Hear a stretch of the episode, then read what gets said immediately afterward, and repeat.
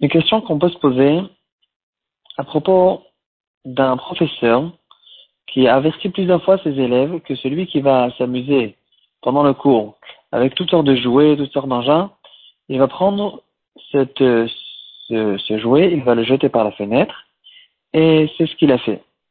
En fait, un des élèves, il s'est amusé avec un, quelque chose qui appartenait à un autre élève, et le professeur, il a pris cet objet et il l'a jeté par la fenêtre de la classe, et donc cet objet il est tombé en bas dans la cour de l'école. Euh, pendant la récréation, les élèves ils sont descendus dans la cour et ils ont remarqué qu'au fait cet objet il n'existait plus, il n'était plus là-bas, ils ne l'ont pas trouvé. Et la question qui se pose, est-ce que le professeur il a besoin de payer à, au propriétaire de cet objet euh, le prix de l'objet qu'il a jeté par la fenêtre, ou bien peut-être que c'est l'élève qui a emprunté l'objet et qui s'est amusé avec lui dans le cours alors que le professeur il avait déjà averti que c'est ce qu'il allait, faire. Peut-être que c'est l'élève qui a besoin de payer l'objet. Dans notre Mishnah, la Mishnah détermine que ce que c'est le vol. La Mishnah nous dit que celui qui a pris un objet et qu'il a sorti cet objet de la possession de son propriétaire et il l'a mis dans une autre possession, c'est ça le voleur.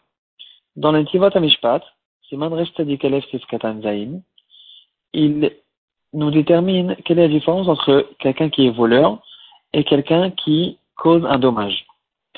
Le voleur, c'est ce qu'on a dit. Le mazik, c'est quelqu'un qui a pris un objet de donc il a, pris l'objet de quelqu'un et il, en fait, le mazik classique, c'est quand il a pris l'objet et il l'a endommagé, il l'a cassé. Au lieu de le voler, il l'a cassé.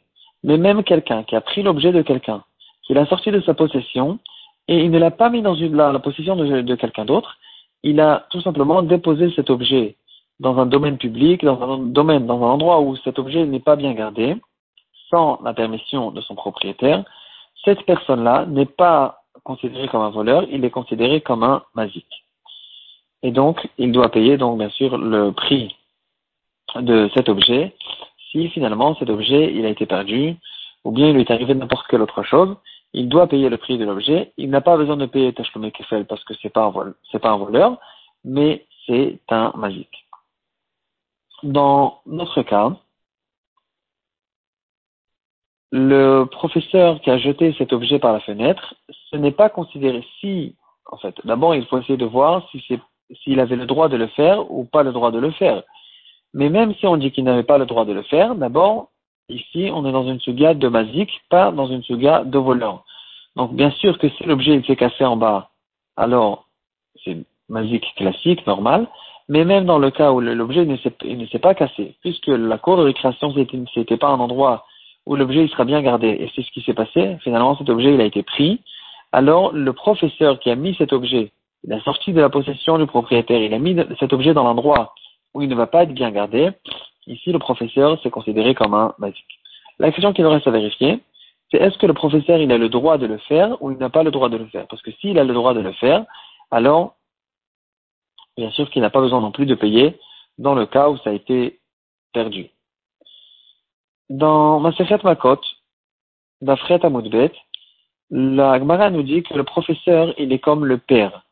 Donc, de la même manière que le père, il a le droit de faire certaines mmh. choses pour l'éducation de ses enfants, le professeur aussi a le droit de faire ces choses-là. Et donc, de la même manière que le père, il peut, par exemple, faire toutes sortes de punitions, il a le droit même, dans, dans, dans le cas où c'est ça sa seule possibilité, de frapper son fils, alors c'est ce qu'il doit faire. Et c'est ça, ce qui, c'est ça en fait, euh, c'est pour ça qu'il est son père, c'est pour ça qu'il doit l'éduquer. Ici aussi, le professeur, il est là pour là, il est là pour ça.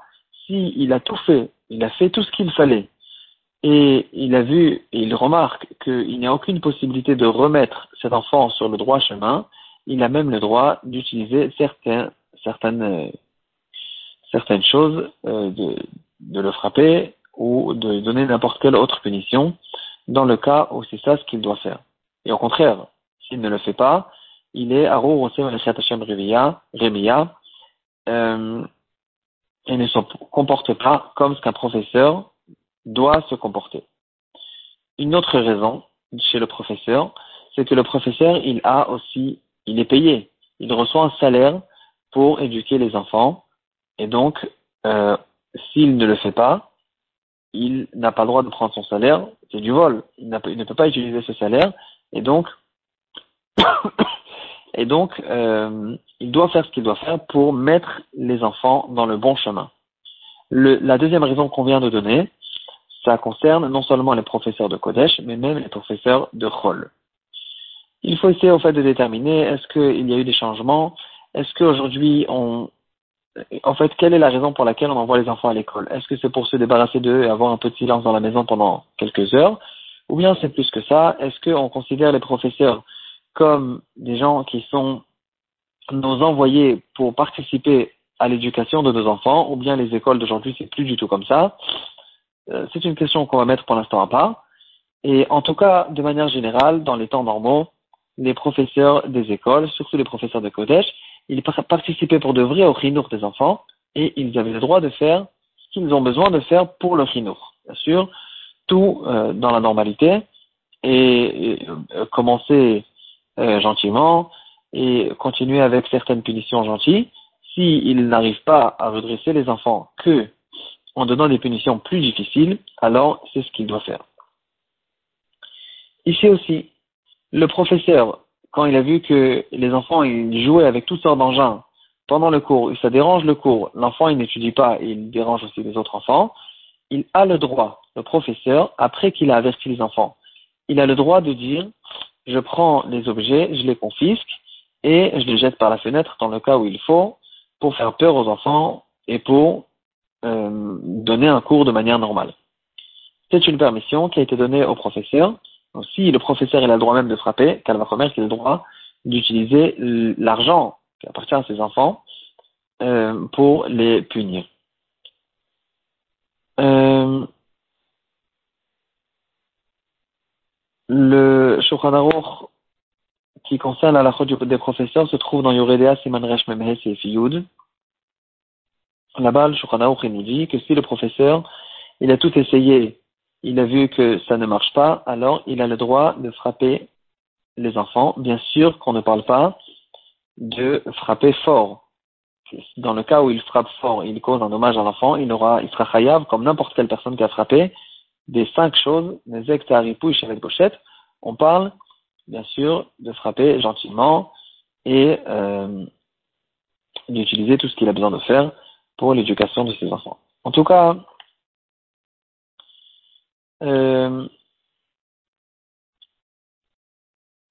revenant dans le cas qu'on a vu, confisquer des objets, c'est quelque chose qui a été permis dans le cas de besoin, et donc le professeur avait le droit de prendre cet objet et de le jeter par la fenêtre, et donc il n'a bien sûr pas besoin de payer dans le cas où cet objet a été perdu. Euh, si, en revenant en fait dans certains détails, dans, le, dans, dans, certains détails qui concernent l'éducation des enfants par les professeurs, euh, ça aussi, il est possible que ça dépend en fait des générations, puisque le professeur, il utilise l'autorité qu'il a reçue des parents pour euh, tenir la classe et éduquer les enfants. Alors, ça dépend quelle est l'autorité qu'ils lui ont donnée et ça dépend des habitudes qu'il y a dans ces endroits et dans ces générations, comment en fait on a l'habitude d'éduquer les enfants. par exemple, dans notre génération, c'est la plus grande des de dire que le professeur a le droit de frapper. Donc il est possible que de frapper, les professeurs n'ont plus le droit de le faire parce que c'est pas une autorité qu'ils ont reçue des parents, mais de confisquer, si je me trompe pas, euh, c'est des choses qui existent encore, et donc il a le droit de le faire, comme on a répété plusieurs fois dans ce chiot qu'est-ce qui, euh, en fait, qu'est-ce qu'il en est maintenant de l'enfant qui a emprunté cet objet et donc qui a causé toute cette histoire? Ici, donc on parle d'un enfant aussi des Bar euh, puisqu'il a emprunté. Non seulement euh, c'est-à-dire, non seulement s'il était chômé c'est-à-dire cet enfant, il a dit garde-moi cet objet, et il l'a mal gardé, et c'est finalement l'objet est tombé chez le professeur qui l'a jeté par la fenêtre, même dans ce cas-là, c'est considéré comme une pshia, parce qu'après que le professeur les a avertis que c'est ce qu'il allait faire, alors il y a ici une pshia qui a été faite, Calvachomer dans le cas où cet enfant il lui a prêté l'objet, et lui, au lieu d'utiliser en cachette sans que le professeur remarque, ou peut-être en récréation, il ne l'a pas fait, ici, bien sûr que, en tant que Shoel, que quelqu'un qui a emprunté cet objet, il a l'obligation de payer l'objet au, propriétaire de cet objet. Donc finalement, en conclusion, le professeur est pas tout, et celui qui a emprunté l'objet, il est chayav. Dans le cas le professeur il ne, les a pas avertis, juste il s'est énervé et quand il a vu que quelqu'un utilisait cet objet, euh, s'amuser avec un, jouet pendant le cours, il a pris l'objet et il l'a jeté par la fenêtre, dans ce cas-là, le professeur a l'obligation de payer aux parents l'objet qu'il a jeté.